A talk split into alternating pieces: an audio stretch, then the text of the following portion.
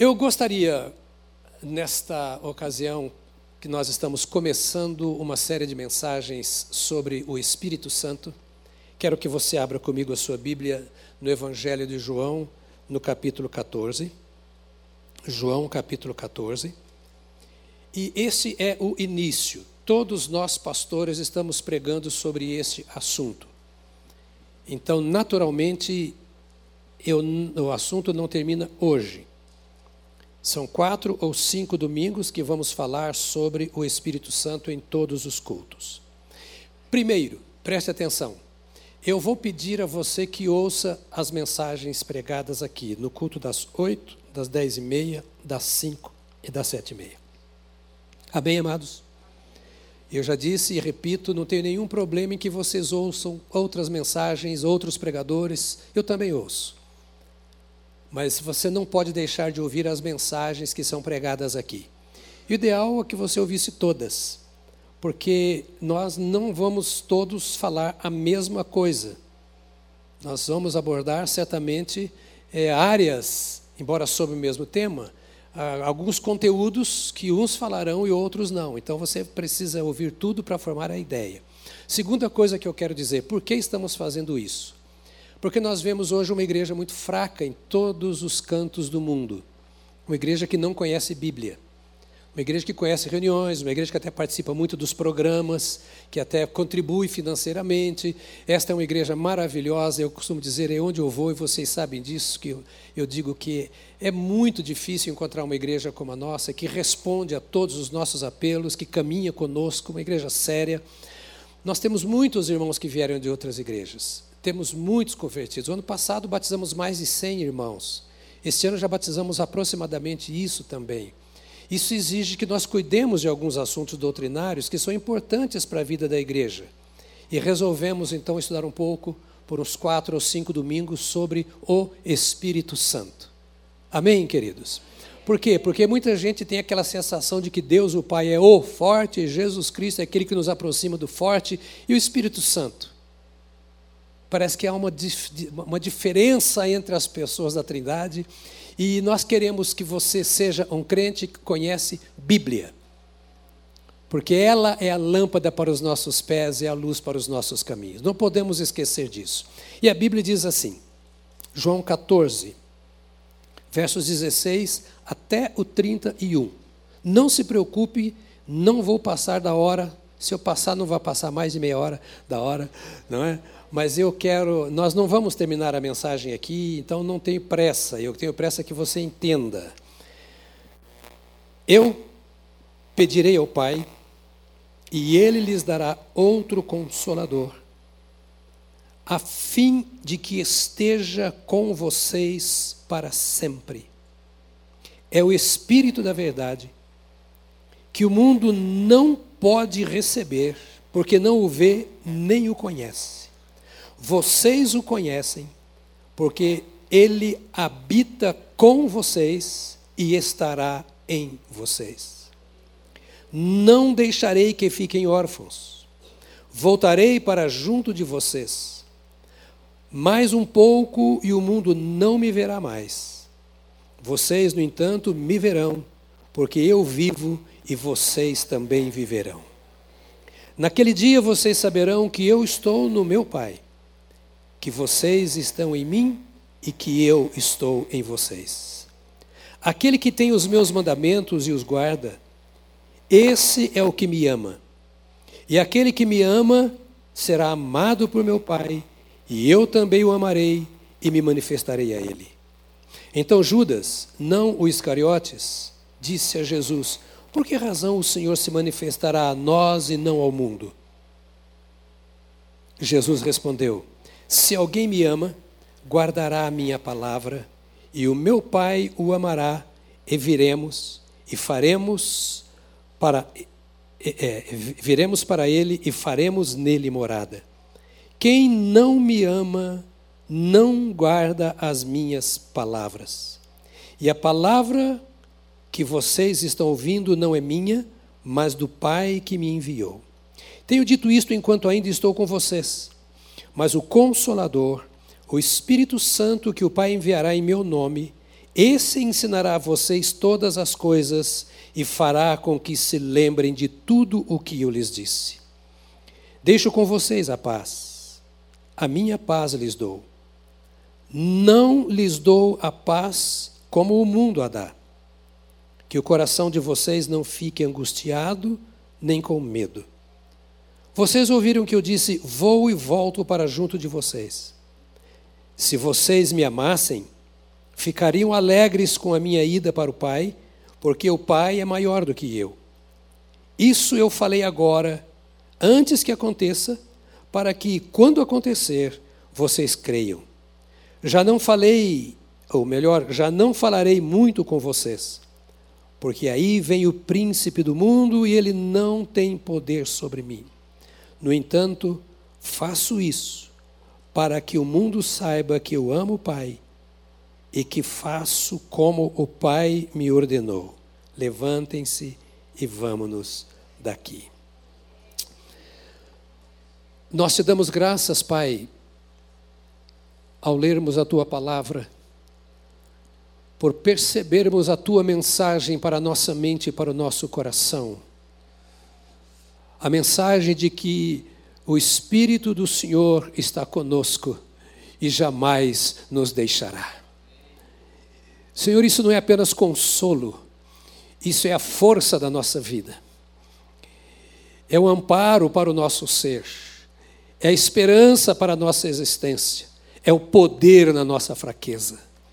Te louvamos porque não nos deixaste sós. E nós te rogamos agora, Senhor, que a tua palavra que venha ao nosso coração, consolide este teu propósito para a nossa vida, uma vida de comunhão íntima com o Espírito do Senhor que está conosco para sempre, em nome de Jesus. Amém, amém, amém. Meus amados, falar do Espírito Santo é pensarmos numa atividade ininterrupta, contínua, vou chamar proativa de Deus em favor de toda a criação, desde o princípio para sempre, sobretudo para o ser humano.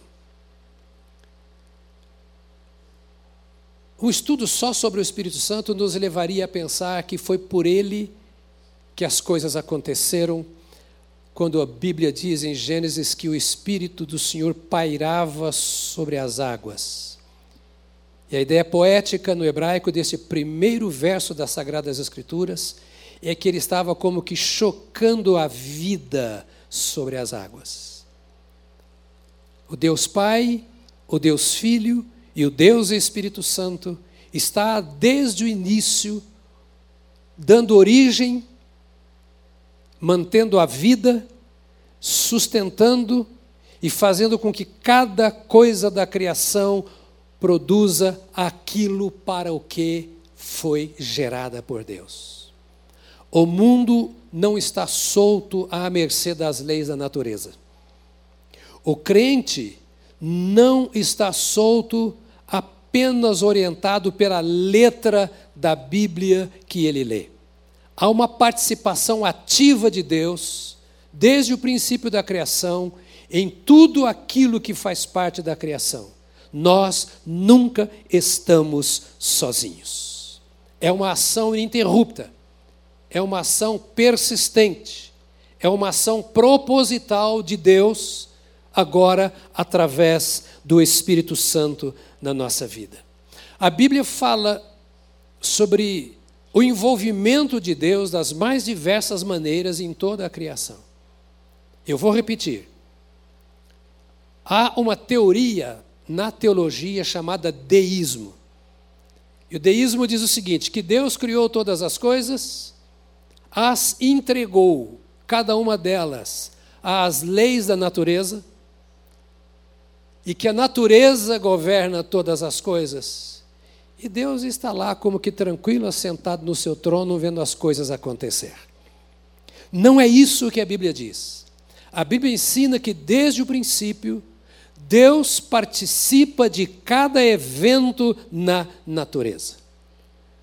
Nós vemos o Senhor criando, nós vemos o Senhor acompanhando a criação, nós vemos o Senhor acompanhando o homem mesmo no seu pecado, nós vemos o Senhor agora falando aos patriarcas, aos reis e aos profetas no Velho Testamento, e tudo aquilo que nós olhamos no Velho Testamento, nós olhamos Deus, o Pai, se revelando, dirigindo, participando da história do homem e da história da criação.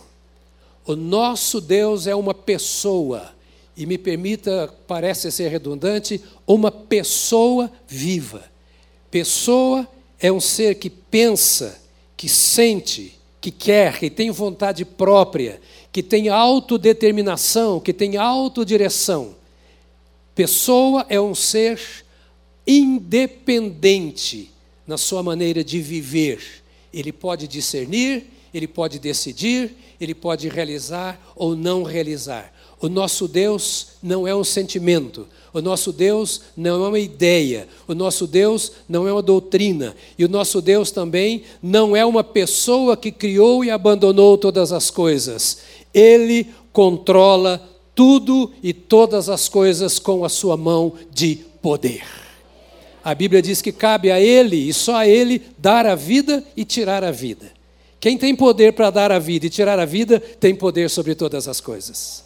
Se Ele pode soprar o fôlego de vida e tirar o fôlego de vida, não há nada que o nosso Deus não possa fazer. Vez por outra, nós encontramos a Bíblia se referindo a Deus como o Deus de nossos pais.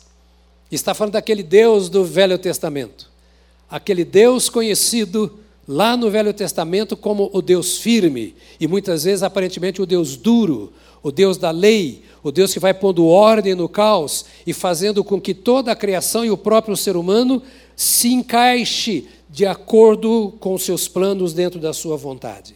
E a Bíblia diz que Deus, o Pai, se revelou aos homens em carne na pessoa do Deus, o Filho, Jesus Cristo, o nosso Senhor.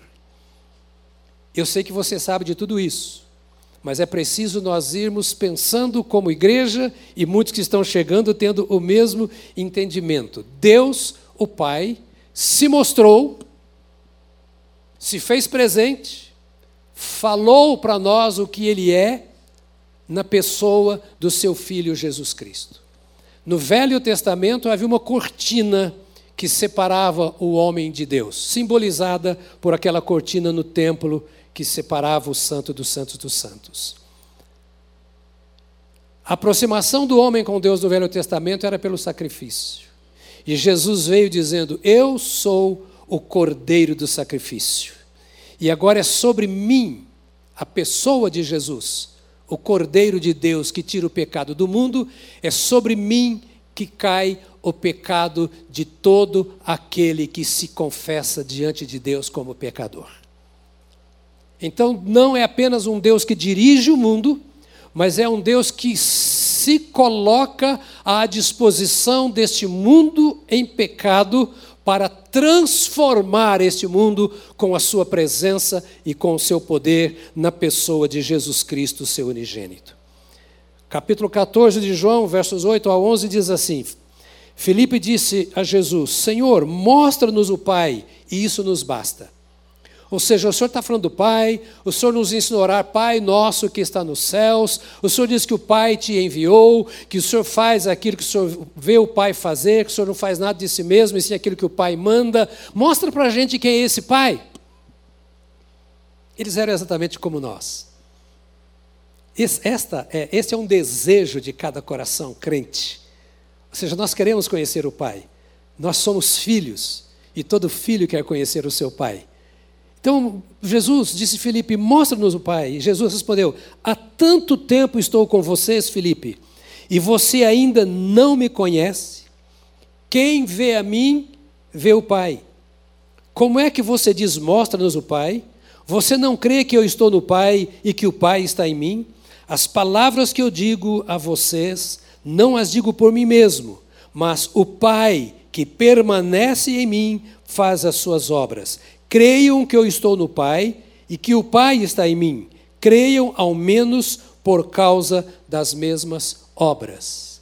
E ainda vou ler aqui Hebreus capítulo 1, versos 1 a 4, que diz: Antigamente, antigamente, Deus falou muitas vezes e de muitas maneiras aos pais pelos profetas. Mas nestes últimos dias nos falou pelo Filho, a quem constitui herdeiro de todas as coisas e pelo qual também fez o universo.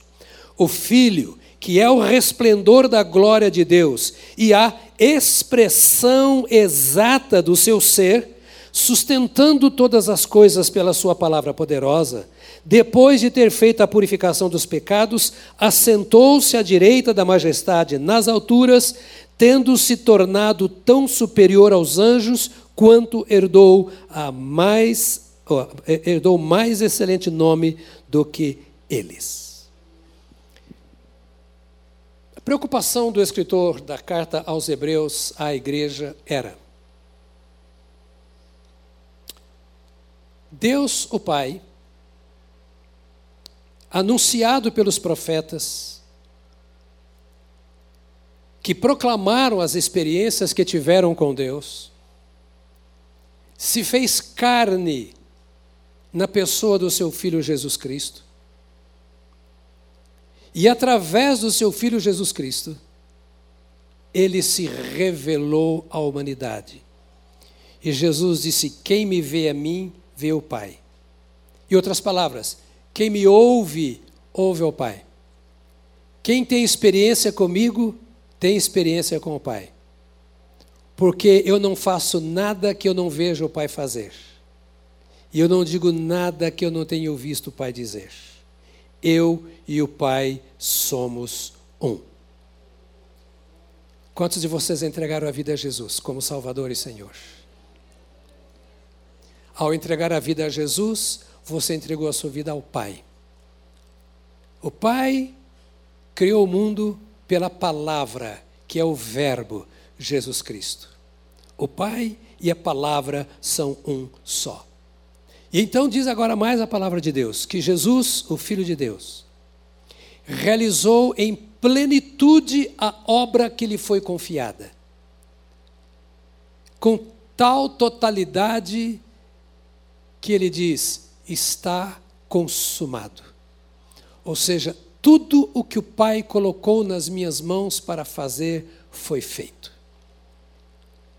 Na cruz, Jesus disse: O meu ministério agora está pleno. Fiz aquilo para o que eu fui enviado.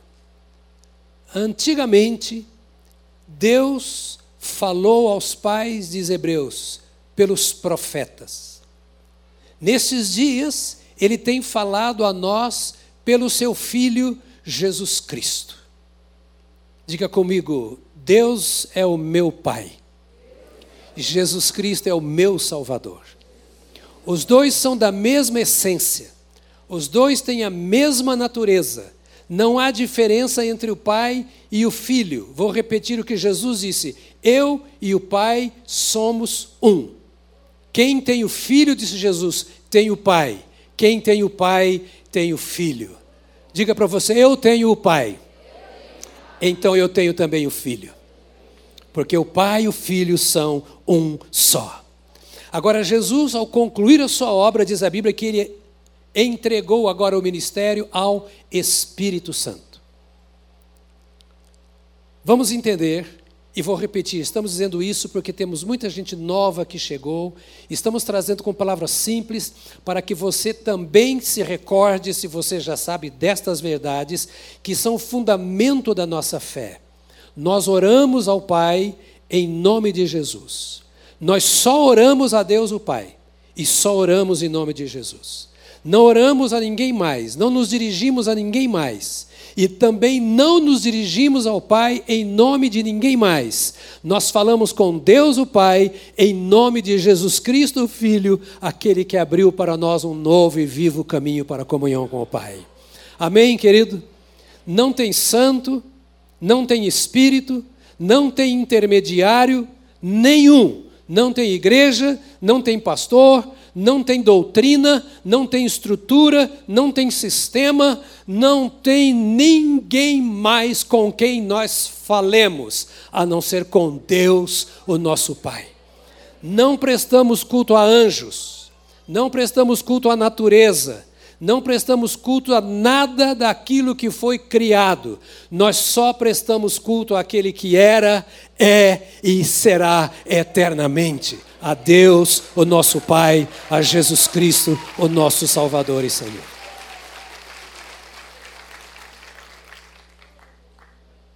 Não há nada que represente esse Deus.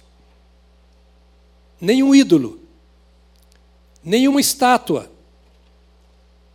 nenhum desenho, nenhum quadro, nenhuma fotografia, nenhuma criatura que ocupe o lugar desse Deus.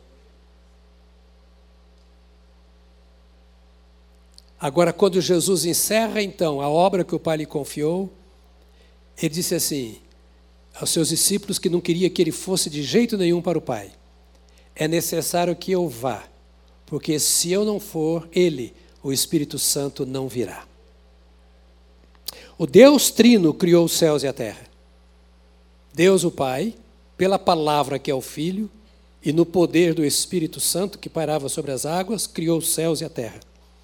O Deus Trino governa os céus e a terra. E o Deus Trino é que opera a salvação do homem. Deus providenciou a salvação, que é Jesus. Deus amou o mundo de tal maneira que deu seu Filho unigênito, para que todo aquele que nele crê não pereça, mas tenha vida eterna. Deus providenciou a salvação. E Jesus Cristo providenciou a vinda do Espírito Santo, que com ele é um só com o Pai, para que esse Espírito nos convença do pecado, da justiça e do juízo. E Jesus então faz a seguinte promessa, ele diz no capítulo 14 de João, verso 16: Eu pedirei ao Pai, e ele lhes dará outro consolador, a fim de que esteja com vocês para sempre. Verso 17: É o Espírito da Verdade que o mundo não pode receber, porque não o vê nem o conhece. Vocês o conhecem, porque ele habita com vocês e estará em vocês. Preste atenção, esse Deus Criador que nos salvou por meio de Jesus Cristo disse: Eu vou continuar a nossa obra através do Espírito Santo. Hoje, a igreja está vivendo governada pelo Espírito Santo. Jesus Cristo é o cabeça da igreja. E o mesmo Espírito que o conduziu, porque ele foi cheio do Espírito Santo, é o Espírito que agora está conduzindo a igreja. A Bíblia diz que Jesus Cristo está sentado à direita de Deus nas alturas, entronizado à direita de Deus nas alturas. E ao derramar o Espírito Santo, ele o fez para que nós pudéssemos ser guiados por ele. Jesus não é um segundo Deus. O Espírito Santo não é o terceiro Deus. Nós não temos três deuses. Nós temos um só Deus, na pessoa do Pai, do Filho e do Espírito Santo. Isso é ser crente. Diga, eu sou crente.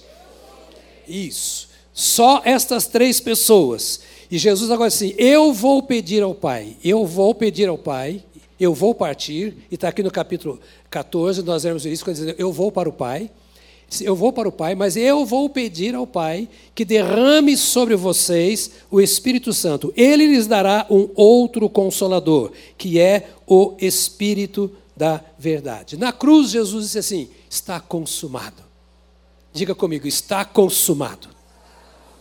Outra vez, está consumado. Vocês já ouviram, tem até hinos aí falando sobre tetelestai, que está consumado. Ou seja, não resta mais nada para fazer para que o homem seja salvo. Não resta mais nada para fazer para que a obra de Deus se concretize. O que precisava ser feito, eu fiz completamente. O que Deus prometeu ao homem está feito. Eu não preciso de mais nada, só receber aquilo que já foi feito, a salvação em Jesus Cristo, nosso Senhor. E para todo aquele que recebeu a Jesus Cristo, nosso Senhor, ele concede o Espírito Santo. Na verdade, o Espírito Santo é o único substituto do Filho de Deus.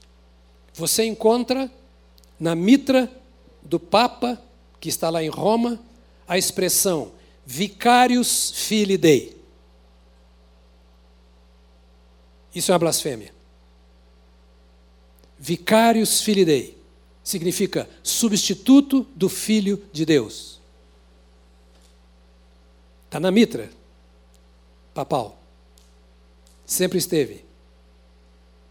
O único Vicarius Filii Dei, o único substituto do Filho de Deus, é o Espírito Santo. Ele disse, Jesus disse: é necessário que eu vá, porque se eu não for, ele não virá. Significa, é necessário que ele venha como meu substituto.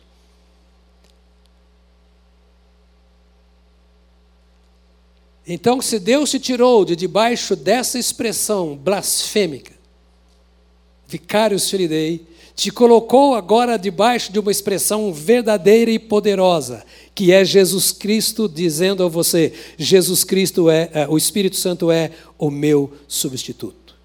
Então Deus, Jesus disse: Eu enviarei. Olha a expressão, verso 16: Eu pedirei ao Pai e ele lhes dará outro consolador, a fim de que esteja com vocês para sempre.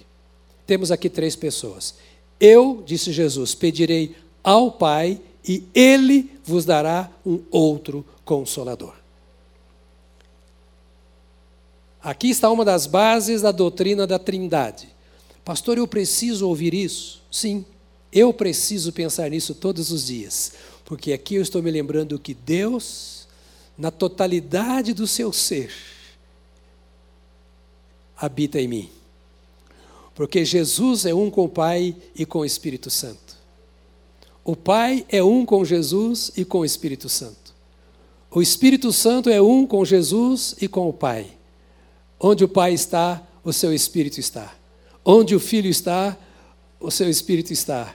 Onde o Espírito Santo está, o Filho está e o Pai está. Por isso, nós somos o templo do Deus vivo do Deus Pai, do Deus Filho e do Deus Espírito Santo. Deus habita aqui. Deus habita aqui, porque Pai, Filho e Espírito Santo são um só. Jesus disse assim: Quem vê a mim, vê o Pai. Outra expressão dele: O Pai que permanece em mim. Creiam que eu estou no Pai e que o Pai está em mim. Eu sou o caminho, a verdade e a vida. Ninguém vem ao Pai senão por mim. Está claro então aqui que a obra de Deus em nosso favor é feita por meio do Filho Jesus Cristo. E sobre o Espírito Santo, o que é que nós temos? O Espírito Santo, Jesus pediu. Ele disse: Eu preciso de alguém que venha me substituir. Então, se vocês me amam, guardarão os meus mandamentos. Olha que expressão simples. Está me ouvindo ainda? Diga: Se vocês me amam. Hum. De novo, se vocês me amam. Ou seja, a prova de que vocês me amam é que vocês guardam os meus mandamentos. Não é que vocês são da religião A, B ou C. E os meus mandamentos são inspirados pelo Espírito Santo. São meus. O Espírito Santo os inspirou. Eu pedirei ao Pai, e ele lhes dará um outro consolador, a fim de que esteja com vocês para sempre. Verso 26 do capítulo 14: O consolador, o Espírito Santo que o Pai enviará em meu nome, esse ensinará a vocês todas as coisas e fará com que se lembrem de tudo o que eu lhes disse. Eu, Jesus disse, pedirei ao Pai, e ele lhes dará um outro Paracletos ou um outro Consolador. O Espírito Santo se manifesta onde Deus, Pai, onde Deus, Filho, estão. Eu peço ao Pai, o Pai manda um outro consolador. E o Espírito Santo que o Pai enviará em meu nome, disse Jesus, esse ensinará a vocês. Os que me amam, guardam os meus mandamentos. Preste atenção nesses detalhes. Os que me amam, guardam os meus mandamentos. Não adianta você falar que ama se você não guarda os mandamentos. E você sabe se de fato você ama a Deus, se você está andando de acordo com os mandamentos de Deus. E aqueles que estão dispostos a guardar os mandamentos de Deus, Deus vai trazendo mais pelo Espírito Santo. Mais conhecimento, mais discernimento, mais revelação dos seus mandamentos pelo Espírito Santo. O meu Pai enviará o Espírito Santo em meu nome, e esse Espírito Santo ensinará a vocês todas as coisas. Irmãos, isso aqui é muito precioso. A obra do Espírito Santo. Porque ninguém conhece, consegue entender as sagradas Escrituras se o Espírito Santo não o fizer entender. Eu posso estudar a Bíblia do ponto de vista acadêmico. Eu fiz dois cursos em seminário. Eu posso fazer exegese um texto bíblico. Posso ir às línguas, às línguas originais, fazer a pesquisa e dizer o que eu entendi daqui. Mas isso só terá vida, é o que Jesus está dizendo, só terá vida em mim se me for ensinado pelo Espírito Santo. Não é pela academia, não é pela simples leitura, ouça, e não é só pelo fato de você sentar aqui e ouvir. Deus nos deu o Espírito Santo para que, ao termos contato com a Sua palavra, nós a ouçamos pelo sopro do Mestre Espírito Santo. O que você ouve agora não tem sentido se o Espírito Santo não vivificar, vivificar em seu coração. E Deus enviou o Espírito Santo exatamente para isto, para que o Evangelho pregado encontre espaço no nosso coração e se desenvolva através da santificação das nossas vidas. É isso que o Espírito Santo faz.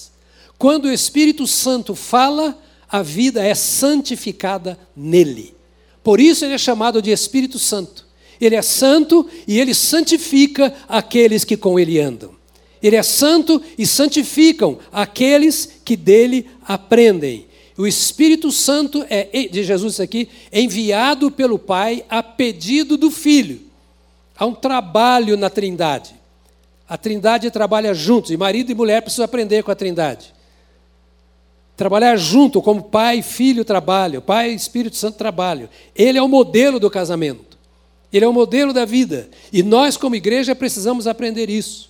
Andar em comunhão, saber dissipar aquilo que tem que ser dissipado no poder do Espírito Santo, encontrar sabedoria, compreensão, amizade, dar valor, ser dirigido por tudo que é bom. A Bíblia diz que Deus é bom. Então, tudo que é bom vem de Deus, o que não é bom não vem de Deus. Se o que é bom vem de Deus, ele é sustentado, orientado pelo Espírito de Deus. Por isso, Jesus falou: Eu vou pedir ao Pai, vocês não podem ficar sem o Espírito Santo, vou pedir ao Pai, e o Pai vai enviar. O Espírito Santo que o Pai enviará em meu nome, diz ele no verso 16. E mais, ele diz: O Espírito Santo que o Pai vai enviar em meu nome, o outro consolador. A palavra outro aqui no grego, é preciso dizer isso aqui, porque senão não faz sentido para nós. Enviará um outro consolador, outro aqui, não é a palavra heteros. Porque outro, heteros, é outro diferente. Nós temos aqui um ambiente heterogêneo. Tem homens, mulheres, jovens, velhos não têm, né? mas mesmo assim é um ambiente heterogêneo. Alos, não, alos é da mesma essência. Quando ele diz, eu vou pedir ao Pai, o Pai virá um outro consolador, ou seja, eu tenho sido o consolador de vocês. Mas Deus vai mandar um outro da mesma essência, alos, da mesma essência, da mesma natureza. Ele é o que eu sou. Ou seja, o Espírito Santo é eu, entre aspas. Né? O Espírito Santo é eu. Estou colocando entre aspas aqui para você entender bem. Não há diferença entre nós. Assim como eu sou um com o Pai, o Espírito Santo é um comigo e também com o Pai. E ele é o Parácletos, um outro, um outro igual a mim, para ser o consolador, como eu tenho sido, o Parácletos. O Paráclitos. O que é esse Paráclitos? Paráclitos é o ajudador. Ou seja, toda a ajuda que você precisa, você encontra no Espírito Santo que habita em você. Eu enviarei o Consolador, que é da mesma natureza, da mesma essência, exatamente igual a mim, Alos. O outro Alos, que é o Consolador. Ou seja, é aquele que sustentará a sua vida. Aquele que irá ao seu lado te ajudando. Consolador é isso. É aquele que te ajuda a carregar o seu fardo. Note a importância da sua comunhão com o Espírito Santo. Porque as pessoas e mesmo os crentes vivem tanta aflição, debaixo de fardos tão pesados, tanta ansiedade. E alguns ao longo de anos e anos, vivendo sob um peso, sob um fardo tão terrível, sendo que Jesus nos manda esse Paráclitos, que é aquele que quer dividir conosco o peso do fardo que está sobre os nossos ombros e sobre a nossa vida. Deus reconhece as nossas limitações diante das tantas circunstâncias que enfrentamos, porque ninguém conhece mais o mundo em que vivemos do que o Senhor nosso Deus. E Deus sabe e reconhece as nossas limitações diante de tantas fraquezas, de tantos ataques, tantos problemas. E porque Ele sabe disso, para vencermos o pecado e termos comunhão com Ele, Ele mandou o Seu Filho Jesus Cristo para que aquele que nele crê não pereça, mas tenha vida eterna. E para aqueles que têm Jesus Cristo, ele dá o Espírito Santo, para que a vida não seja um fardo para nós, mas que ela seja suave e leve, como Jesus Cristo prometeu. Então, o meu Paráclitos é aquele que vai ao lado. E meus irmãos, me impressiona muito, porque Jesus disse: Tomai sobre vós o meu jugo, ou seja, eu estou andando aqui, põe a canga que está sobre o meu pescoço no seu pescoço, e nós vamos caminhando. Põe os princípios que estão na minha vida, os valores que eu defendo, o Pai com quem eu falo, a espiritualidade verdadeira, entre aspas, que eu tenho, esta comunhão com Deus. Tome sobre você tudo isso que eu vivo. E a Bíblia diz: porque eu vivo, vós vivereis. Ou seja, a vida que eu tenho, eu compartilho com vocês. E esse mesmo jugo que Jesus fala lá, ele fala agora do Espírito Santo, que é o Paráclitos. É aquele que vai ao seu lado para dirigir com você a sua carga. Quanto nós podemos ganhar, meus amados, se nós soubermos recorrer ao Espírito Santo que habita em nosso coração.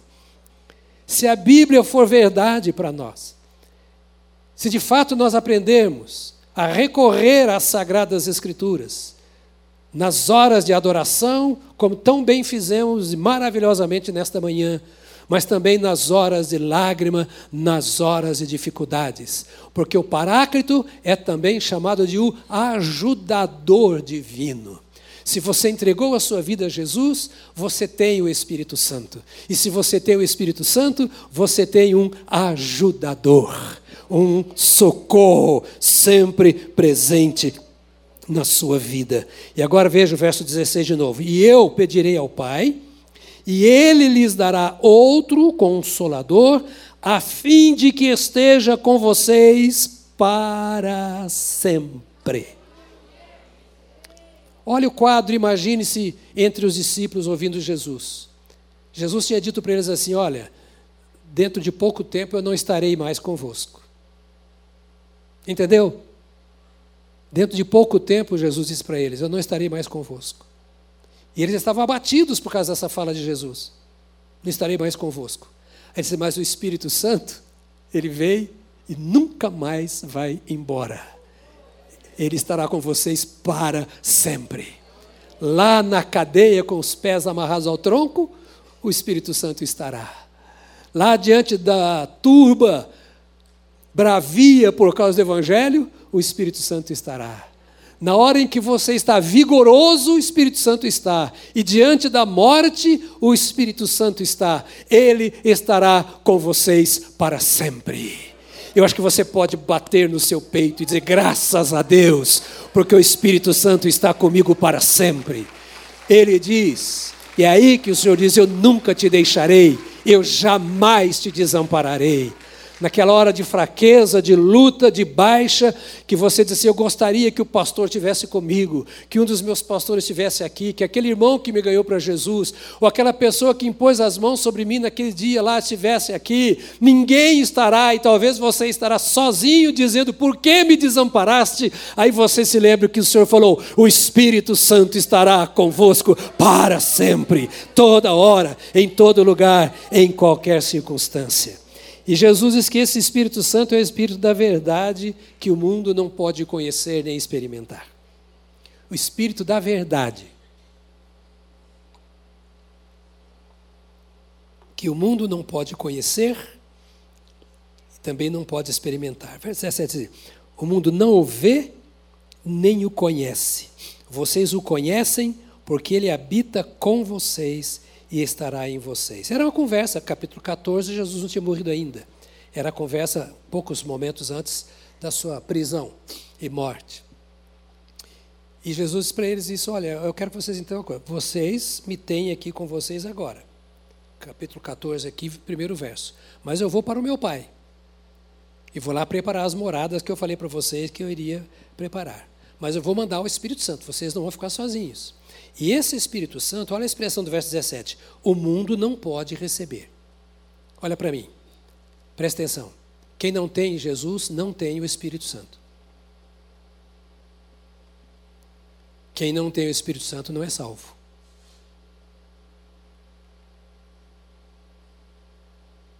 A questão não é religião.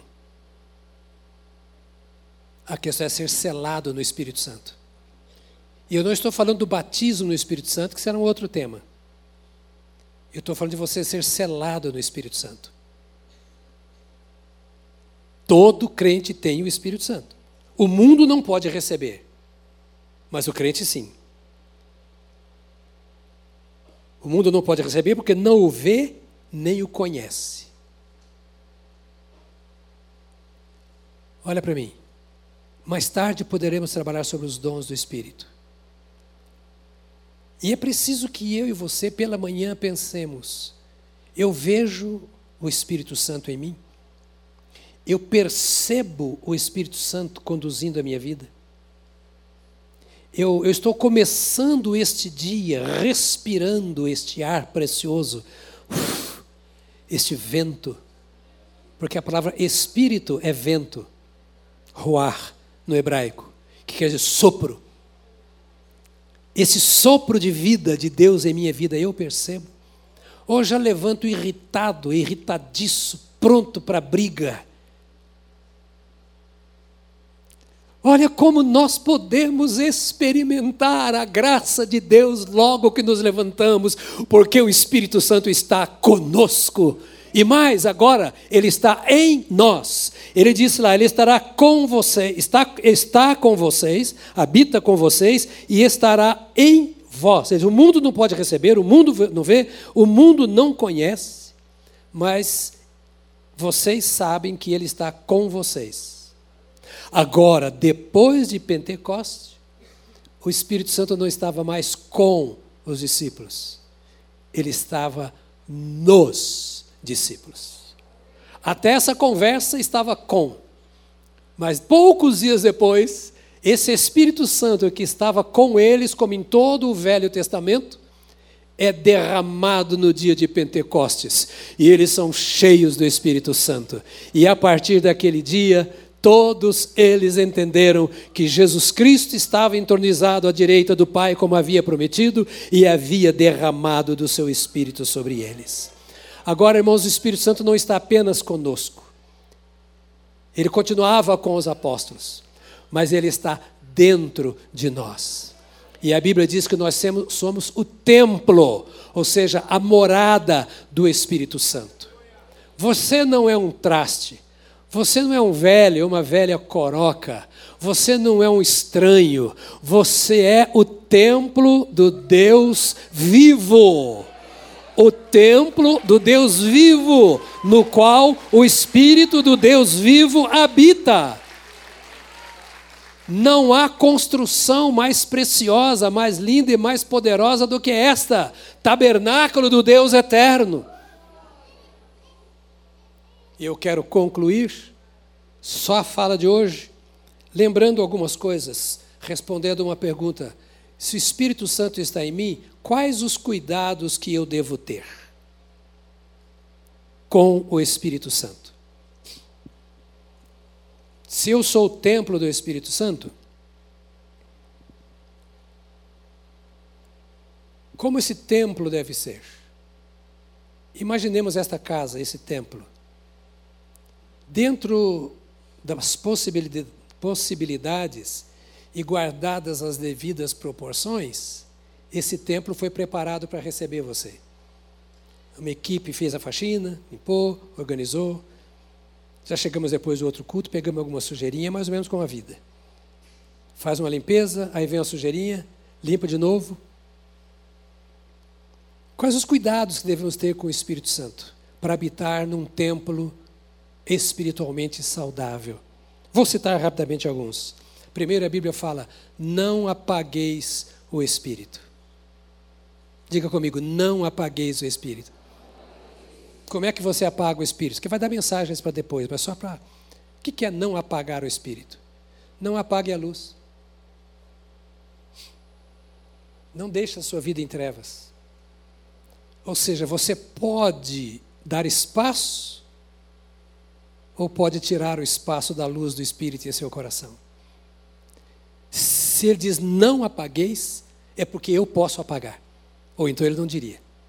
Se ele diz não apagueis, é porque ele me dá a autoridade, a liberdade de manter acesa. Isso significa que a minha comunhão com o Espírito Santo não depende do Espírito Santo, depende de mim. Assim como aceitar a Jesus como Salvador não depende de Jesus, depende de mim. Jesus a consumou a sua obra morrendo por mim, e eu preciso aceitá-lo. E o Espírito Santo já veio, está aqui. Eu sou fraco no espírito, fraco na fé, por escolha.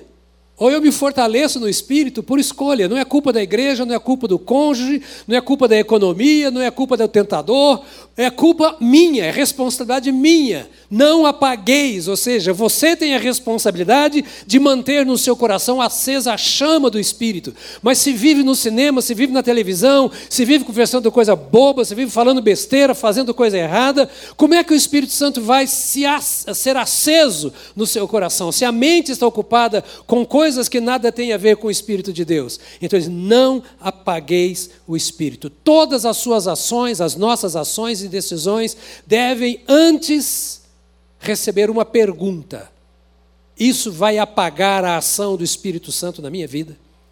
O Espírito Santo não vai sair, ele está ali. Ele veio morar. Preste atenção. Se você vai para a prostituição, lá na cama da prostituição onde você está, se você tem o Espírito de Deus, você o levou lá. Se você está vendo pornografia, o Espírito Santo não sai de você por você ver pornografia. E se você não tem coragem de chamar a sua filhinha de cinco anos para ver pornografia com você, você tem coragem de ver na presença do Espírito Santo? De xingar. Essa consciência da presença do Espírito Santo que nos leva à presença de Deus deve também nos trazer o temor na presença de Deus, porque o Espírito que habita em nós é santo e o objetivo dele é nos tornar santos, ou seja, sem impurezas. Então, não apague o Espírito. Dê ouvido ao Espírito Santo, ou seja, preste atenção, obedeça aquilo que ele falar. Outra coisa, ser cheio do Espírito Santo. Essa é uma coisa minha. Eu tenho que fazer isso na minha casa, aos pés do Senhor. Percebe? Eu nem sempre vou ter comunidade. Quantos irmãos nessas viagens que eu faço, aqueles lugarzinhos lá no canto, o irmão fala, pastor, aqui a igreja é tão fria. E eu falo, então seja quente. Se você percebe a frieza, por que, que você não leva o calor? Se você sente falta da manifestação dos dons, por que, que você não manifesta o seu? O negócio é, é, é entre nós aqui, ó. É eu e ele. É você e ele. Não apagueis o Espírito, não impeça que ele opere, mas pelo contrário, dê ouvidos ao Espírito Santo e seja cheio dele. E diz mais: escolha andar no Espírito. Ande no Espírito, ande no Espírito. Ao invés de andar cheio, hoje, hoje eu não estou me aguentando. Quero... Anda no Espírito, mas no Espírito de Deus. Tem outro Espírito estranho aí que não aconselho. Ande no Espírito com E maiúsculo, né? Ore no Espírito, diz a Bíblia. Orar no Espírito, é orar procurando entender a mente do Espírito. E você começa a entender a mente do Espírito quando você entende a palavra de Deus. Logo, orar sem conhecer a Bíblia é um risco muito sério. Viver sem conhecer a Bíblia é um risco muito sério. Porque você vai ser levado pelo dons de outros, por aquilo que os outros dizem ou por aquilo que o Espírito Santo diz a você. E você tem o Espírito de Deus. E a última coisa que eu quero dizer, e tudo isso será detalhe da nossa conversa depois, Busque os dons do Espírito Santo. Eles são para hoje, eles são para agora. Eles são para o crente. Falar em línguas, profetizar, ter visões, ter revelações e etc, etc. São dons bíblicos para hoje. Alguns de vocês vieram de igrejas que não creem nisso, mas a Bíblia fala sobre isso e nós cremos nisso. Em uma pessoa ser cheia e plena do Espírito Santo para profetizar em nome do Senhor para curar enfermos em nome do Senhor, para trazer palavras de sabedoria, de conhecimento em nome do Senhor. E Deus tem isso para você. Diga para mim, para você que tem o Espírito Santo, Deus tem isso. E o que, que você vai fazer então? Vai buscar. E eu queria te convidar a se colocar de pé.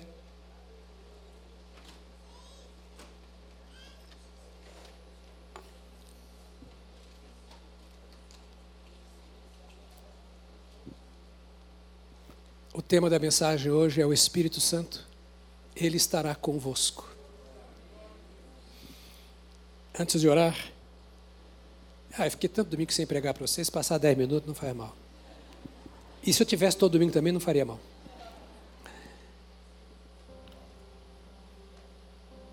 Duas perguntas que quero que fique no seu coração na consciência, na certeza de que Deus te ama e tem para você mais do que você imagina. A primeira pergunta é: como vai a sua caminhada com o Espírito Santo? Jesus prometeu derramar, e Ele tem derramado. Ah, pastor, mas teologicamente. Estou falando da sua experiência da sua experiência com o Espírito de Deus, que a Bíblia diz. Ela fala para estar cheio do Espírito. Se está cheio do Espírito, o que você está fazendo para ser cheio do Espírito Santo? A segunda pergunta é: você já entregou sua vida a Jesus? Porque o Espírito Santo só vem em nome de Jesus. Ele é o vigário do Filho de Deus, o vicários filidei, o substituto do Filho de Deus. O Filho de Deus veio para buscar e salvar o que se havia perdido. E o Espírito Santo é quem faz esta obra em nome do Filho de Deus. Porque a Bíblia diz que é Ele quem convence do pecado, da justiça e do juízo. A palavra é pregada ao seu coração e o seu coração se abre para que Jesus Cristo entre. E quando você abre o seu coração para Jesus Cristo, o Espírito Santo vem fazer morada. É o Deus Trino. É isso que a Bíblia diz. É o presente que Deus tem para você. Ah, pastor, mas na minha igreja. Eu não falei da sua igreja, nem da minha. A igreja não entra nessa, está fora. Eu estou falando da sua caminhada com Deus, o Senhor diante de quem você estará após a morte. E o Senhor de quem você depende e do qual você precisa muito nesta manhã. Então, se você já entregou a vida a Jesus, você precisa ser cheio do Espírito. Se você não entregou a vida a Jesus, você precisa entregar para que o Espírito Santo venha e cele o seu coração. Feche os seus olhos, eu quero orar por você. Eu quero começar orando por você que ainda não entregou a vida a Jesus. E quer nesta manhã dizer: Senhor, eu, eu, eu, eu passo o controle da minha vida ao Senhor. Eu entrego o meu coração ao Senhor. Eu tenho tentado dirigir a minha vida e está dando tudo errado. Eu tenho tentado fazer o melhor para mim mesmo, mas eu vejo que o meu coração está cada vez mais vazio, minha alma mais pesada, e eu sinto falta da tua presença. Eu nunca entreguei a minha vida ao Senhor. Eu quero que tu perdoes os meus pecados e que tu me salves, que tu entres em meu coração. Eu quero receber a ti, Senhor Jesus, como meu Salvador e Senhor. Há alguém nesta manhã, se há que quer fazer esta oração entregando a vida a Jesus, eu quero que levante a mão bem alto lá onde está, porque eu quero orar por você. Ou se você está se reconciliando com Cristo Há pessoas nessa manhã, há pessoas, eu não vou insistir, porque não creio. Há a mão levantada?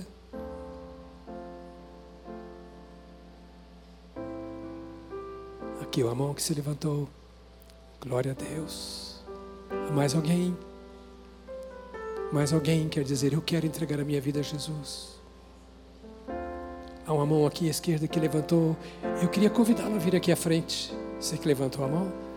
Se quiser vir aqui à frente, eu quero orar por você. Pela sua vida. E quero orar por você, meu irmão, que está dizendo assim: Eu quero ter a minha vida cheia do Espírito e isso eu vou buscar nesta semana. Amém, querido? Fecha os seus olhos agora. Feche os seus olhos. Nós vamos orar. Depois nós vamos cantar e vamos encerrar.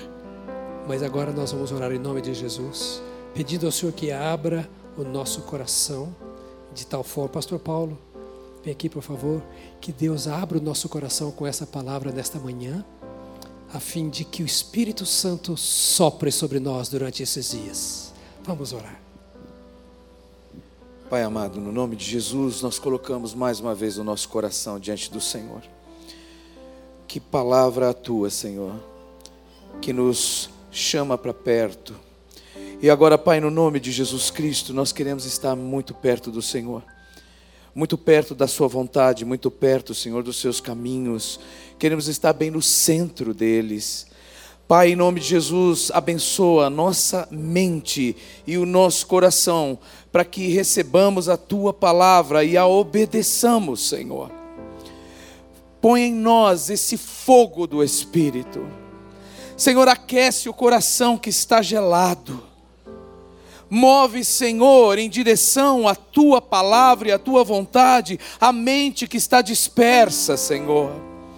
Senhor, purifica os nossos pensamentos. Tira, Senhor, tantas sujeiras e contaminações desse século, desse mundo, palavras que parecem verdade, mas são mentira, tem só a aparência, Senhor, de coisa boa, mas são caminhos de morte, são venenos para o homem. Meu Deus, em nome de Jesus, nós nos prostramos diante de Ti, para que o Senhor venha para que o Senhor mais uma vez acenda o fogo em nós, para que o Senhor sopre com força essa chama pelo teu Espírito Santo. Meu Deus, em nome de Jesus Cristo, que nós sejamos de fato aqueles, Senhor, que hão de revelar ao mundo que o Senhor é Deus, que tu és o Salvador da humanidade que nós sejamos um tipo de Jesus Cristo nos dias de hoje, assim como José foi no Egito, assim como Davi foi, Senhor, na tua presença.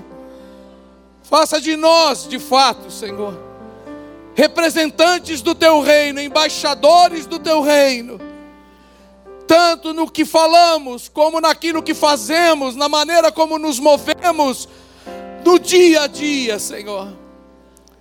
Acende em nós essa chama Senhor, aqueles que estão com o óleo da lâmpada esgotado, seja uma semana de renovação.